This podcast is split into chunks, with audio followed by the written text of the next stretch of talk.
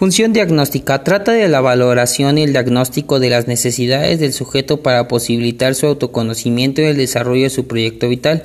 Función de ayuda. Esto engloba tareas como el asesoramiento y el consejo personal, la formación y la búsqueda y utilización de la información, la ayuda y el proceso de toma de decisiones y el apoyo en el desarrollo del proyecto vital.